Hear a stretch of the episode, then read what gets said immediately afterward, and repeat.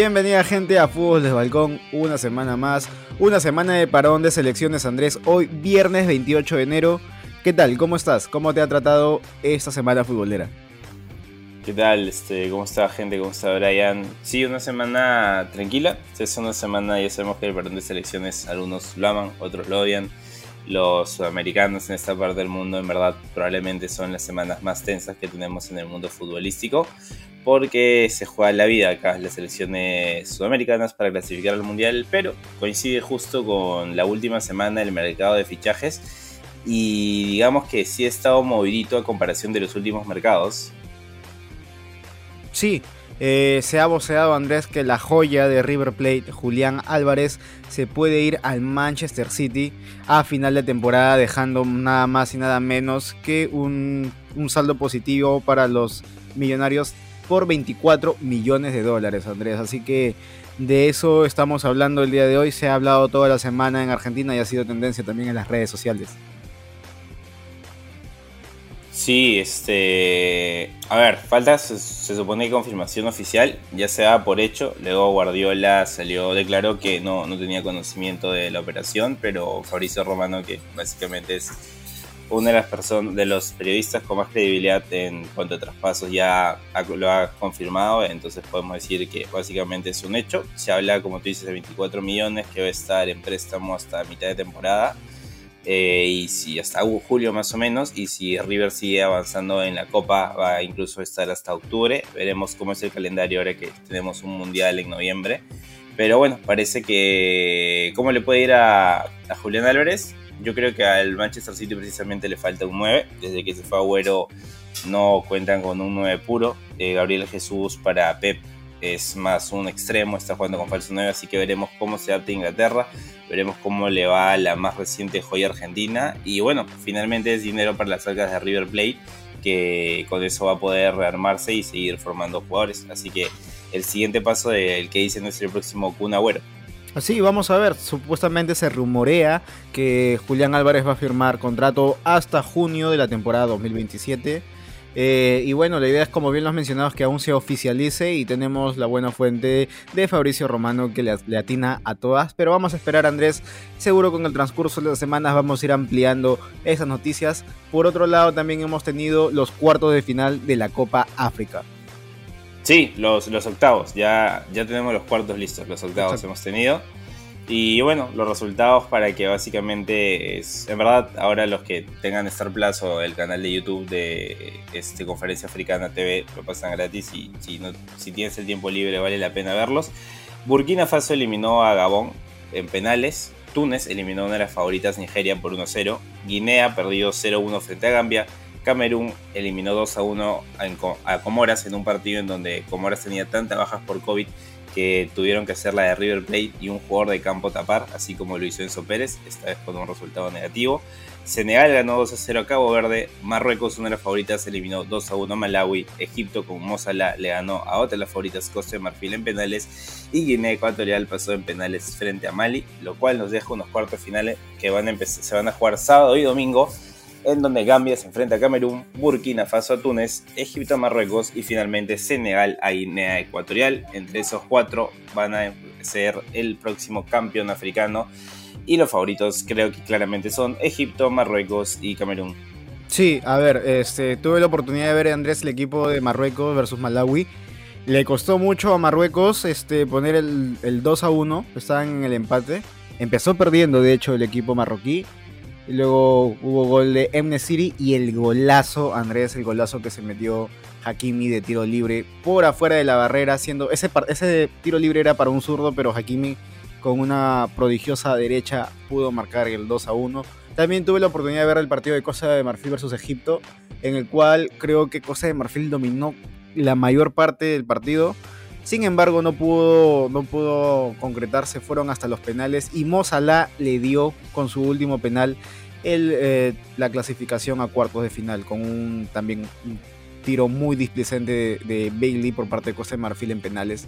Y bueno, los demás partidos también Senegal está también favorito ahí para poder pelear. Entonces la tenemos clara que entre Senegal, tal vez Egipto y Marruecos pueda salir el próximo campeón africano.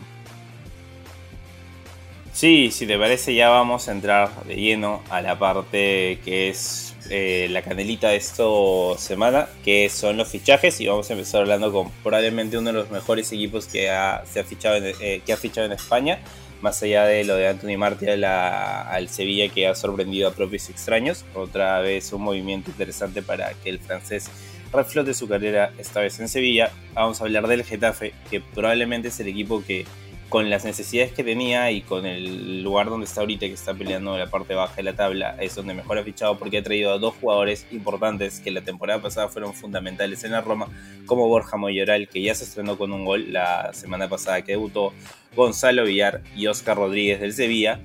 Y creo que con esto el equipo de Quique Sánchez Flores va a tener lo suficiente para mantenerse en primera división. Estamos hablando siempre de los fichajes que hay en la Premier League. Eh, fichajes carísimos que rompen el mercado, pero ojo que ahora equipos como el Getafe, con, creo que con este tipo de, pequeños fichajes de jugadores que no están en su mejor momento, pueden aprovechar para armar un equipo competitivo y quedarse en primera división y que la liga ya sabemos que, decimos, no tiene el nivel de antaño ni las estrellas, pero a nivel emocional creo que va bastante bien. Sí, a ver, ojo, ojito Andrés, que el Getafe está por ahí coqueteando con el descenso y creo que siempre cada jugador que viene o a ver, ese también viene con la mano del técnico en este caso, pero si es que sabe llevarlo de la mano, creo que va a poder tranquilamente no pelear por el descenso, simplemente ya anhelar el, el, que acabe la temporada, dejar buenas sensaciones y prepararse para la siguiente temporada. A comparación de otros equipos que sí están en la zona baja, caso de Levante y a la vez sí está el Cádiz, te podría decir. Pero enhorabuena por parte de Getafe, veremos cómo va armando el entrenador, cómo va desarrollando en lo que resta de la mitad de temporada. Sí, y bueno, ahora sí pasamos a otro de los fichajes que falta que sea oficial, pero ya parece que está todo listo, que es el de Dusan Blaovic, el delantero serbio, 21 años, eh, probablemente después, detrás de los Haaland Mbappé, creo que es la siguiente línea de jugadores espectaculares que hay. Y Dusan va a fichar actualmente por la Juventus. Eh, se dice que había recibido. El Arsenal estuvo detrás de él intentando fichar todo enero. Estuvo el Tottenham, estuvo en Newcastle con ofertas orbitadas, pero parece que la decisión de Vlaovic era quedarse en Italia. Y bueno, ahora creo que la Juventus vuelve a dar un golpe sobre la mesa. Estamos hablando que la Juve no estaba pasando los mejores momentos, que un poco ese trono que hay en Italia estaba todo listo como para que se abra un par de temporadas en donde el Inter domine, domine totalmente, tal vez el Milan ahí por detrás, pero creo que con este fichaje puede cambiar la dinámica de las cosas. Falta que vean si renuevan a Paulo Dybala o a otro tipo de jugadores importantes, pero me parece que lo de Vlaovic es de un porrón sacarte un problema que precisamente la Juve tenía. Tenía un problema de goles, Vlaovic eh, en esta temporada ya va más de la mitad de los goles que tiene en total la Juventus. Y finalmente también se habla de Bruno Guimaraes, el jugador del Olympique de Lyon, que era otro objetivo del Arsenal que parece que finalmente va a ir al Newcastle United. Este, y sorprende, ¿no? Porque un equipo que hace dos temporadas como el Lyon, que, está, que había clasificado a semifinal de Champions, parece que el brasilero va a dejar el club francés para irse a Inglaterra a pelear no descender a segunda división. Eh, a pesar de eso hay polémica porque se hablaba que ya estaba casi todo listo pero el Lyon ayer sacó un comunicado diciendo que no hay nada todavía cerrado, que son puras especulaciones. Veremos finalmente qué pasa, pero probablemente sean los dos movimientos más importantes que se den en esta ventana de enero. Sí, Faltan tres días para que se cierre y veremos qué pasa. Sobre todo hace dos semanas también se, se voceaba Bruno Guimaraes para, para la Juventus, pero estaba Blajovic, que también es un gran delantero que juega en, juega en la Fiorentina actualmente. Veremos cómo termina. Me, en el tema de, de Guimaraes al, Newcastle me, hace un poco de ruido sabiendo que ahora, hoy por hoy, es uno de los clubes más poderosos en el sentido de que manejan la cantidad de dinero exorbitante que uno puede imaginar. Pero bueno, al final de todo eso son especulaciones. Faltan tres días, bien lo has mencionado, a, a partir de que sale el programa del 28 y seguramente para la próxima semana ya tendremos confirmaciones, tendremos ampliación de estas noticias. Sin embargo, simplemente solo toca mencionarlos. Y por otro lado, Andrés también vamos a hablar... es el que, que quiere fichar todo lo que se mueva porque con todo el mundo lo han relacionado. Ya es, es, increíble el Lucas. Pero vamos a ver, Andrés. Y finalmente la noticia de hoy, de ese humilde rincón, es las opciones que tiene el Barcelona para hacer fichajes. Sí, el Barça que, bueno, justo enlazando todo con lo de Vlaovic, eh, eso le va a quitar un poco de espacio a Álvaro Morata, que se dice que está como loco, que está desesperado por venir a Barcelona, así como su sueño era jugar en el Real Madrid, en el Atlético, su otro sueño era jugar en el Barcelona, probablemente. Pero se habla que la operación se puede tornar un poco complicada porque su pase sigue perteneciendo al Atlético Madrid, él está cedido en la Juventus y por más que la Juventus en verdad está en una situación donde como ya pagó el préstamo, le da igual quedarse con el jugador el tiempo restante, así sea para recambio de recambio, porque recordemos que también cuenta con Moiskin. Este, el Atlético de Madrid no quiere venderlo al Barcelona porque sería reforzar a un rival directo. Y precisamente el Barça creo que necesita, o que para mí encajaría muy bien un 9 como Morata. Y hablando también del fútbol italiano, se habla de, ya se sabe que, si no, lo más probable es que no renueve por el Milan el Milan lo quería vender este mismo enero, pero que se ha negado porque dice que quiere intentar ganar el Scudetto. O sea, el Milan no creo que ahorita esté como candidato real para ganar el Scudetto, sí para entrar en Champions y que sí se va a ir gratis. O sea, no está haciendo absolutamente nada bien Frank Pero como va a quedar libre, se habla que el Barcelona está interesado en un centrocampista como él. Y oye, a mí que sí me parece un jugador espectacular, recupera, distribuye más o menos bien, pero no sé qué tanto puede encajar en el perfil Macía que tan complicado es en el Barça, sobre todo en mediocampistas. Veíamos gente como Arthur, que antes estuvo en el Barça, que el mismo Messi dijo que era un jugador espectacular, que parecía que había sido creado en la Masía, que no encajó bien. Pjanic, que son otro tipo de jugadores, pero me refiero que perfiles que uno nota que es distinto al estilo de juego que el Barça no terminan de encajar bien. Veremos cómo termina siendo si se de que sí, porque por ese lado me parece complicado, por más que sea un jugador top mundial. Sí, sobre todo Andrés, las papas se están quemando en Barcelona y creo que sin los primeros 3 a 5 partidos que sigue no deslumbra. En caso de llegar, simplemente lo van a mandar a la congeladora. En el caso de Morata, pues bueno, sabemos que ha estado en el Madrid, en el Atlético de Madrid y si puede llegar al Barça sería algo interesante. Bien ahí por parte del Atlético de Madrid su posición de no poder reforzar a un equipo rival directo, a diferencia de lo que hizo el Barcelona, cediéndole en caso Guajevilla, caso Luchito Suárez, que no voy a llorar. Pero bueno, Andrés, esas serían las noticias más resaltantes y principales que hemos tenido durante esta semana. Y si te parece, vamos a las efemérides del día de hoy en Fútbol de Balcón. Las efemérides llegan gracias. Vamos ahí, cuéntame, cuéntame todo. Las efemérides llegan gracias a una liga más. Estamos en YouTube, episodio cada lunes y cada jueves, Andrés. Hablando netamente del fútbol español, hoy por hoy no tenemos porque hay parón de selecciones. Pero un día como hoy, un 28 de enero de 1979, nace Gianluigi Buffon, gran arquero italiano con pasado en la Juventus y hoy por hoy futbolista del Parma. Recordemos Andrés que eh, nuestro compatriota Gianluca Dapadula le dio un regalo nada más y nada menos a nuestro guardameta, guardameta Pedro Galese con la firma de eh, Gianluca Buffon de su camiseta. Un gran honor tal vez para, para Pedro Galese ver eh, la camiseta de él siendo firmada por su gran ídolo. También hoy por hoy, un 28 de enero pero de 1990, nos vamos al fútbol español, ya que el arquero paraguayo José Luis Chilaver marcó su único gol en España. Fue de penal jugando para el Real Zaragoza en una victoria por 2 a 1 sobre la Real Sociedad. Lo curioso fue que después de convertir, Chilaver tardó en regresar a su valla, por lo que Cochea, jugador del equipo vasco, remató desde la mitad de cancha y marcó el 1-2 parcial. Por suerte, para Chilaver el resultado no se modificó el bueno de José Luis era ver que últimamente, al menos fuera de la cancha, no estando siempre la mejor. Bueno, comentarios polémicos siempre de José Luis Chilaver, un arquero que siempre le gustó estar ahí en el medio de la polémica. Y bueno, para acabar, no hay, no hay ligas europeas, entonces lo que sí hay son eliminatorias, sobre todo sudamericanas, que se están jugando la absoluta vida. Y vamos a hablar que este fecha doble, porque cuando se grabe esto ya van a haber algunos partidos que se han jugado y todo, pero vamos a tener un apasionante Colombia-Perú, Chile-Argentina, Argentina-Colombia, Perú-Ecuador.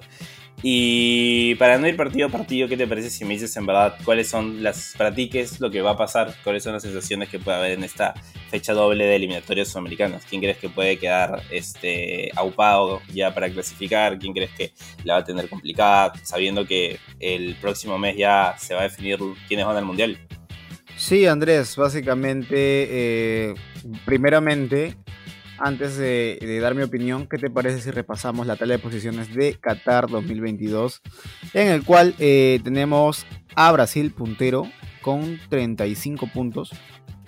Ah, más abajo tenemos a Argentina con 29 puntos. Tenemos a Ecuador con 23 puntos en el puesto 3. En el puesto 4 Colombia 17 puntos. Perú 17 puntos en el puesto 5.